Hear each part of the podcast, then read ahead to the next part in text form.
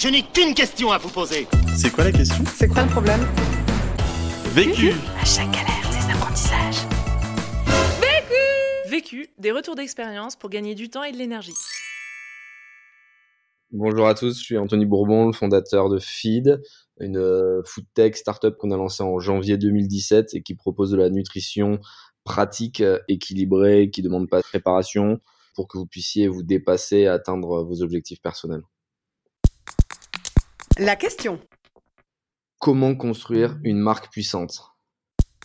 Le vécu. Feed, on l'a lancé en janvier 2017. Euh, ça a été une euh, réussite assez rapide. Dès la deuxième année, on faisait plus de 10 millions d'euros de chiffre d'affaires. Donc ça a été assez conséquent. On a recruté 100 personnes, on a ouvert 50 pays, plus de 5000 points de vente. Euh, donc ça a été un rythme très intense. On a vécu un petit peu toutes les étapes de, de la startup en accéléré. Il y a eu des moments très forts, des moments très compliqués mais c'était important euh, d'avoir quelque chose qui nous relie euh, tous ensemble. L'équipe est une vraie raison de se battre. Euh, c'est ce qui nous a animés, ce qui nous a motivés, et je pense que ce qui nous a permis d'aller aussi vite, c'est d'avoir fixé une sorte de mission, de promesse qu'on devait atteindre tous ensemble, qui dépassait la simple notion de produit. Parce que feed, quand tu le consommes, c'est pas uniquement pour avoir une barre, une boisson ou un repas, un snack mais pour te dépasser au quotidien, c'est un peu le premier step vers l'accomplissement de tes objectifs, vers tes rêves. Et c'est ce qu'on raconte. Et c'est le plus important pour une marque, réussir à créer un storytelling qui soit évidemment honnête, authentique, mais néanmoins super inspirant pour que les consommateurs participent à, l'aventure avec vous euh, et aux côtés de, des employés, de la marque, euh, des investisseurs. Au bout de seulement trois ans, on a plus de 62% des urbains en France qui connaissent euh, Feed et c'était la preuve qu'on avait bien fixé les objectifs de notoriété de la marque qui est selon moi le plus important parce que évidemment les produits doivent être bons, la communication doit être bonne, la distribution doit être parfaite, mais si la marque n'est pas appréciée, comprise par les consommateurs, euh, on passe à côté de la valeur la plus importante. Créer du produit, n'importe qui peut le faire. Euh, créer une marque forte, c'est beaucoup plus compliqué. Donc c'est vraiment quelque chose qui, euh, qui se crée à 360 degrés. et ça a été une aventure super intense, à la fois pour moi, mais aussi pour, pour mon équipe. Premier apprentissage. Mon premier apprentissage, c'est de créer une plateforme de marque qui soit claire et forte. Euh, c'est clé euh, pour toute startup de faire une marque qui soit euh, parfaitement alignée avec la personnalité du ou des fondateurs, de manière à ce qu'ils puissent en parler de la manière la plus authentique possible. Moi, j'ai assumé à 200% ne pas avoir fait les grandes écoles classiques des start Je le revendique et je m'en sers pour alimenter mon message de revanche, de dépassement de soi. Et c'est pour ça que c'est cohérent. Euh, moi, j'ai aucune honte à dire j'ai fait une fac de droit parce que c'était gratuit et que mes parents ils voulaient pas me payer la moindre étude, qu'à 15 ans j'étais à la rue et que j'étais seul. Et c'est pas grave parce qu'au final, euh, soit t'en fais une honte et du coup tu vas le cacher, tu vas t'inventer une histoire et les gens finiront par voir que c'est faux et donc tu vas passer pour un mythomane euh, et les gens n'auront pas confiance dans ta marque. Alors que si tu utilises tes points faibles qui sont souvent difficiles à exprimer en public, eh ben tu vas rallier des gens à ta cause et ils vont comprendre qu'au final tu as une histoire compliquée mais que tu l'assumes. Donc faites une marque qui est cohérente avec vous euh, de manière à ce que vous puissiez bien en parler parce qu'au final une marque c'est souvent le prolongement euh, du fondateur. Donc c'est important de bien se connaître avant de créer une marque euh, afin qu'elle devienne vraiment un outil pour aller réussir sa mission perso. La mission perso pour la définir c'est souvent se poser la question qu'est-ce qui me rendrait heureux quand je serais sur mon lit de mort? Que je me poserais euh, la question est-ce que euh, j'ai une bonne vie? Est-ce que j'ai atteint mes objectifs? Euh, et cette mission si tu l'as si tu l'as atteinte bah, ça donne beaucoup de sens à ton épanouissement personnel. Et donc ensuite une fois que tu t'es fixé ton propre objectif tu peux fixer celui de l'entreprise. Et du coup tu vas te fixer ce qu'on appelle la brand plateforme avec la notion la plus haute la promesse ce qui est quasiment inatteignable typiquement nous notre promesse chez Feed c'est d'essayer de faire la révolution euh, faire la révolution euh, par euh, le dépassement personnel de chaque individu. C'est-à-dire que chaque personne puisse remettre en cause le destin qui lui était prédéfini de manière à ce qu'elle puisse atteindre ses propres objectifs personnels. C'est-à-dire que hum, très souvent, quand tu nais dans une famille, par exemple, qui est pauvre, tu as beaucoup moins de chances qu'un autre enfant qui est né le même jour que toi euh, mais pas sous la même étoile, qui a des parents riches, qui vont pouvoir le faire voyager, qui vont lui payer des cours euh, personnels, euh, bon ben cet enfant riche a beaucoup plus de chances de réussir. Ben, malgré tout, nous ce qu'on veut, c'est qu'il y ait la méritocratie qui prime et que tu puisses atteindre n'importe quel objectif, même si tu pars avec les mauvaises cartes. Et, je pense que ce dépassement personnel pourra mener à terme à une révolution de l'ordre établi qui est pour moi complètement injuste et pas du tout basé sur la méritocratie qui devrait être euh, le point d'orgue de, toute république euh, à mon sens. Euh, donc la promesse c'est quelque chose quasi d'inatteignable. Disney leur, leur promesse c'est le bonheur, c'est ils veulent rendre les gens heureux. Bon bah tu peux jamais vraiment le faire complètement, mais c'est ton but ultime. La mission qui est un cran en dessous, elle est beaucoup plus pragmatique. Chez Feed, nous c'est offrir de la nutrition pratique et équilibrée. Donc là, ça nous laisse le champ des possibles ouvert avec euh, à la fois les repas, à la fois le snacking ou d'autres produits qu'on pourrait euh, imaginer, mais c'est de la nutrition pratique et équilibrée. Donc là, c'est euh, beaucoup plus lié à votre, à votre produit. Une fois que tu as fixé cette promesse et cette mission, il faut que tu te fixes les valeurs pour y arriver. donc les valeurs, c'est ce sur quoi tu vas pas négocier. Et ça te permet de prendre des décisions très rapides. Euh, nous, on est extrême, déterminé, euh, guerrier, ambitieux, résilient, passionné. Et c'est ces mots-là euh, qu'on a mis en avant dans notre brand plateforme, de, de telle sorte que quand tu as une question à laquelle tu dois répondre très vite et que tu hésites, bah, tu te demandes quelles sont mes valeurs. Et si ça répond à ces valeurs, à ce moment-là, euh, bon ben tu peux trancher euh, euh, très rapidement. Donc c'est vraiment un, un, exercice qui est qui est clé, qui est primordial dès le début de l'aventure, et ça permet de savoir ce qu'on veut véhiculer et, et, et, les valeurs sur lesquelles on, on négligera pas. Deuxième apprentissage. Mon deuxième conseil serait de concentrer ses investissements sur un micro-marché et des axes forts. Euh, au début, on a peu de moyens quand on commence, donc il faut se concentrer sur un message unique qui est très clair euh, de manière à ce que le client comprenne la valeur ajoutée de ce qu'on offre et qu'il comprenne aussi le storytelling, l'idée globale de la marque. C'est important de ne pas vendre que du produit parce que sinon c'est de la chinoiserie et euh, t'achètes simplement parce que le produit te plaît. Euh, il faut que les consommateurs achètent la marque. C'est ce qui crée le plus de fidélité, le plus de loyauté. Donc euh, il faut se fixer un message clair, évidemment de bénéfices produits, mais aussi un bénéfice qui soit euh, un peu plus large sur la marque euh, en elle-même. Et nous, chez Feed, c'était le message d'espoir, de motivation, tout le monde peut réussir. On vendait plus qu'une barre qui était un repas, on vendait une barre qui te permettait de te dépasser parce qu'au final, tu gagnais du temps, tu pouvais aller faire plus de sport, tu pouvais voyager plus, tu pouvais appeler tes amis, tu pouvais te balader. En fait, tu pouvais consacrer du temps à quelque chose de plus important euh, que faire la queue 15 minutes en bas à la boulangerie pour acheter un sandwich qui a aucun intérêt nutritionnel. Donc ce message de dépassement, euh, il a été matraqué encore et encore de manière inlassable et c'était super important pour nous euh, de pas éparpiller les dépenses marketing. Il fallait qu'on les cible géographiquement. On pouvait pas euh, cibler le pays en entier parce que du coup on aurait dilué le message et on n'aurait pas assez répété auprès de notre population cible. Ce qu'on a fait, c'est qu'on a défini notre population cœur de niche, on va dire nos early adopters. Et ces early adopters, on les a quasi spammés quoi. Souvent il y a des gens qui me disent ah c'est toi le fondateur de Feed, tu m'as saoulé pendant des mois et des mois. À chaque fois que j'ouvrais mon Facebook, je voyais une pub de Feed. Ben ouais mais c'est comme ça qu'on rentre dans les têtes en fait. Parce que si tu fais une campagne télé euh, ou une campagne métro, déjà ça coûte beaucoup trop cher quand tu commences donc t'as pas les moyens. Mais en plus s'il n'y a pas de répétition euh, les gens oublient. C'est-à-dire que hum, en général, tu commences à détecter une pub télé quand tu l'as vue au bout de la septième fois. Donc les six premières fois, elles passent euh, à l'as, quoi, passent à la casserole. Donc c'est au bout de la septième fois que tu commences à dire ah ça fait un moment que j'ai vu cette pub, de quoi ça parle? Donc si t'as pas les moyens de faire de la répétition, euh, ça ne fonctionne pas et, ça n'a aucun intérêt. Donc c'est pour ça que nous on s'est concentré sur Facebook et Instagram, qui étaient à l'époque les réseaux sociaux les plus héroïstes euh, et les moins chers. Et ça nous permettait d'être très présents sur ces réseaux. Et quand bien même ces réseaux étaient déjà low cost, nous, on avait ciblé que l'île de France. Donc on se concentrait sur l'île de France. Pourquoi? Parce que c'est là qu'on avait notre distribution offline, donc nos réseaux de distribution avec Franprix, avec Monoprix, avec les points de vente physiques, on peut dire. Et du coup, on préférait se concentrer sur une région, mais bien la défoncer, plutôt que euh, d'être sur toute la France et de mal le faire. Et ensuite, quand on a eu plus d'argent, qu'on a levé des fonds ou qu'on commençait à faire de gros chiffres d'affaires, on a ouvert de nouvelles zones petit à petit, euh, différentes grosses villes.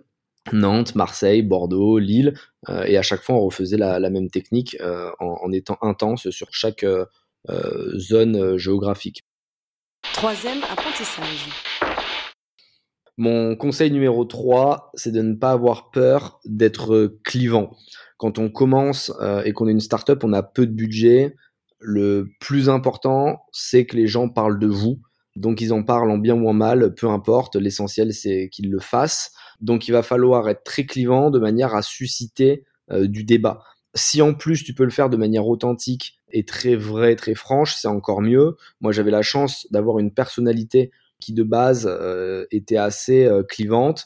Euh, soit on aime, soit on déteste.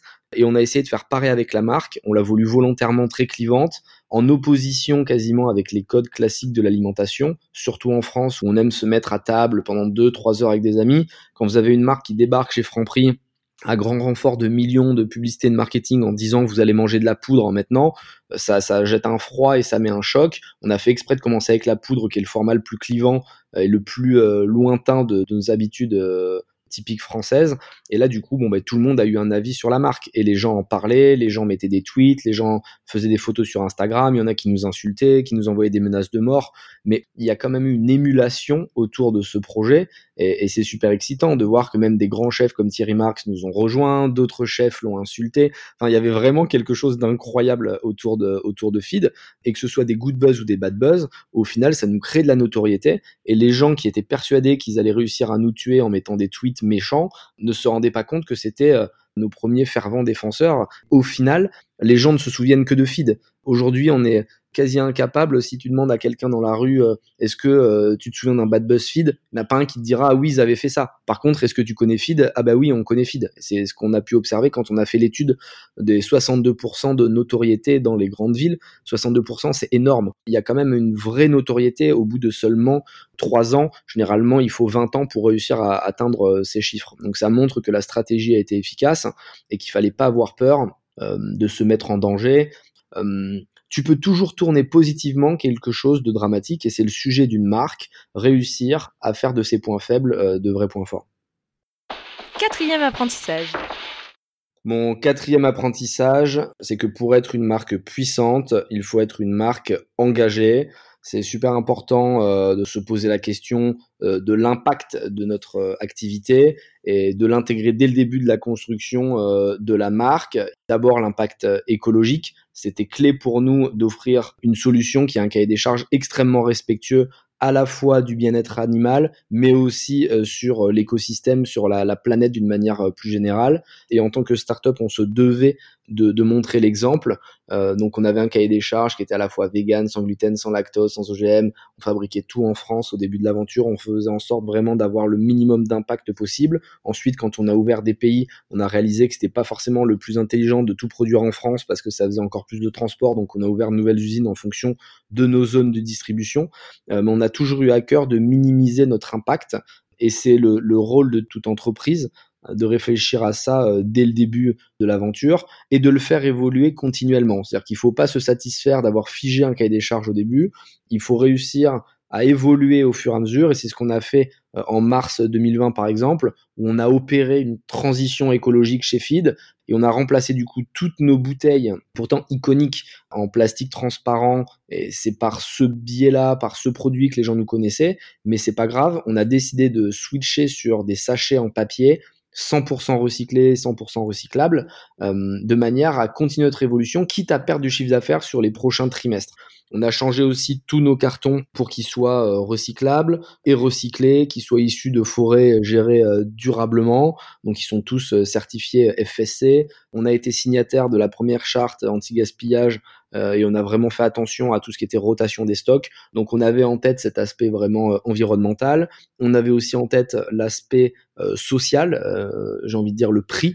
Euh, nos repas ils sont économiques. Le prix moyen d'un repas feed, c'est entre 2,50€ et 4,50€. Donc il y a une vraie volonté de notre part à ce que les produits ne s'adressent pas à une élite, comme c'est souvent le cas malheureusement avec les startups ou avec l'innovation alimentaire. C'est souvent des produits pour les bobos du 6e et 7e arrondissement qui vont aller faire leurs courses au bon marché. nous, on avait envie que n'importe qui puisse acheter nos repas feed. Donc l'accès à l'alimentation saine, équilibrée, devait pouvoir se faire euh, à moindre prix.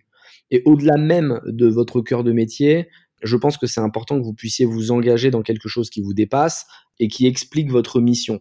Et c'est ce qu'on a essayé de faire quand on, quand on a vécu euh, la crise du Covid, euh, comme tous les Français. On s'est dit comment on peut exister malgré cette crise et encore plus loin, comment on peut faire pour se servir de cette crise pour montrer quelle est notre mission, quelle est notre promesse. Naturellement, on en est venu à, distribuer plus de 200 000 repas à toutes les personnes qui étaient sur le front, le personnel soignant, les pompiers, et euh, on s'est dit bon, euh, tant pis si ça nous rapporte pas d'argent, ça va nous permettre euh, d'expliquer pourquoi on se bat. Et au final, on l'a fait tellement de manière authentique et de manière honnête, transparente, que ça s'est retourné positivement pour nous. Ça a fait un énorme buzz et tous les journalistes en ont parlé. Il y a plein de marques qui ont suivi, qui ont commencé à distribuer des produits. On était vraiment les premiers à faire ça et on a continué euh, en soutenant euh, des associations comme euh, du beurre dans les épinards où on venait en aide aux étudiants dans le besoin, etc. Au-delà de ça, on a même créé une, une fondation qui s'appelle Feedback pour aller plus loin que notre métier, toujours dans la même mission, dans la même promesse, aider les gens à se dépasser, prendre une revanche sur le destin. Et du coup, on a décidé de donner 1% de notre chiffre d'affaires à notre fondation Feedback, qui va venir en aide chaque année à plein de jeunes et à plein de profils différents qui ont tous néanmoins une histoire compliquée. Ce sont soit des immigrés, soit des personnes qui sont handicapées, soit qui étaient avec des parents violents. En tout cas, des personnes qui ont une histoire très compliquée où ils ont dû se battre, où ils ont dû lutter et qui continuent à rêver et à se dire que tout est possible. Donc la seule chose qu'on leur demande, c'est d'avoir une ambition qui est démesurée. On aime les gens qui rêvent grand. Euh, on est persuadé que l'épanouissement personnel passe par de, de, grands rêves. Et du coup, euh, si tu nous appelles pour nous dire que tu veux réussir à faire le rallye des gazelles, là, comme font tous les étudiants, bon, bah, ça nous intéresse pas, on n'ouvrira même pas ton mail. Euh, par contre, si tu nous dis que tu veux devenir euh, le plus grand pianiste de ta génération, le plus grand footballeur, euh, ou que tu veux éradiquer telle maladie, là, ça nous intéresse. Et c'est là qu'on va venir t'aider. On va te mettre à disposition de l'argent, une équipe, des coachs. On va t'ouvrir notre réseau qui est assez conséquent à Paris et on va t'aider à aller atteindre tes objectifs euh, de manière à ce que tu ne te serves pas de ton histoire qui est triste et qui aurait pu te détruire comme d'une excuse pour ne pas pouvoir réussir. Et c'est tout l'intérêt d'avoir mis en place un board avec des personnalités qui ont déjà souffert, de manière à ce qu'on tombe pas dans le pathos. Parce que euh, si tu veux, nous, on est légitime et crédible à te dire bon ok on a compris t'as une vie de merde nous aussi on a eu euh, les mêmes problèmes donc passe à la suite quel est ton projet? Sauf que si quelqu'un n'a pas déjà vécu ça, il peut pas se permettre de le faire. Et on a fait des, super projets euh, qui nous ont permis à la fois euh, de montrer que feed, c'était pas simplement vendre des bars, des bouteilles. Donc à la fois pour les consommateurs, comprendre que quand tu consommes du feed, tu le fais pas que pour toi-même, tu le fais aussi pour les autres. Et même nous en interne, ça nous a permis de nous rappeler pourquoi on se battait, pourquoi on se levait tous les matins, pourquoi on devait rester motivé et encore euh, plus égoïstement rencontrer ces profils qui sont dans la souffrance, dans la difficulté, me rappelle d'où je viens et me permet de me remotiver euh, au quotidien. Conseil pour gagner du temps. Mon conseil pour gagner du temps, c'est d'automatiser au maximum votre euh, planning, votre agenda. Il faut se fixer des slots que vous allez répéter chaque jour par exemple, tous les lundis matins, faire la même chose, tous les lundis après-midi, faire la même chose, de manière à ce que votre équipe sache exactement à quel moment ils peuvent intervenir, vous solliciter, vous poser des questions. Il faut pas avoir une to-do list qui va euh, évoluer au fil du, temps. Euh, il faut se fixer des slots que vous allez répéter inlassablement. Soyez militaire dans votre organisation, c'est la clé du succès. Conseil pour gagner de l'énergie. Mon conseil pour gagner de l'énergie, c'est de se fixer un objectif, une mission, de réussir à le projeter. C'est super important de réussir à visualiser votre réussite euh, de manière à ce que vous puissiez, dans vos moments de faiblesse, y penser et réussir à retrouver de la motivation, il faut réussir à visualiser. La visualisation, c'est important quand vous vous levez matin, quand vous couchez le soir, de manière à presque créer une sorte d'effet placebo. Donc, euh, pour avoir de l'énergie, concentrez-vous sur vos réussites et visualisez-les. L'autre question. La question que je me pose en ce moment, c'est toujours la même. C'est comment je peux atteindre encore mieux ma mission, comment je peux faire évoluer ma société pour qu'elle soit en accord avec la promesse que je me suis fixée? Euh, et c'est tout l'intérêt de se fixer une promesse qui est quasi inatteignable, parce que comme tu ne l'atteins jamais, tu continues toujours à te battre. Autant la mission, euh, par exemple pour FIT, de fournir de la nutrition pratique et équilibrée, bon bah on y arrive, c'est notre taf et on va faire de nouveaux produits qui sont en adéquation avec celle-ci. Mais la promesse ultime de déclencher la révolution, de créer un mouvement social, ça, ça va être plus compliqué, ça va être plus long-termiste. Et, chaque matin, quand je me lève, je me dis comment est-ce que je peux réussir à montrer aux Français, aux humains de manière plus globale, qu'ils ont le pouvoir de changer les choses, le pouvoir euh, de se réveiller et de s'unir contre le pouvoir en place? Vu, vécu, vaincu. Pour plus de vécu, clique vécu.org. Je voulais te dire, euh, tu sais, on, on a tous nos petits problèmes. Vécu. Buy ticket for change.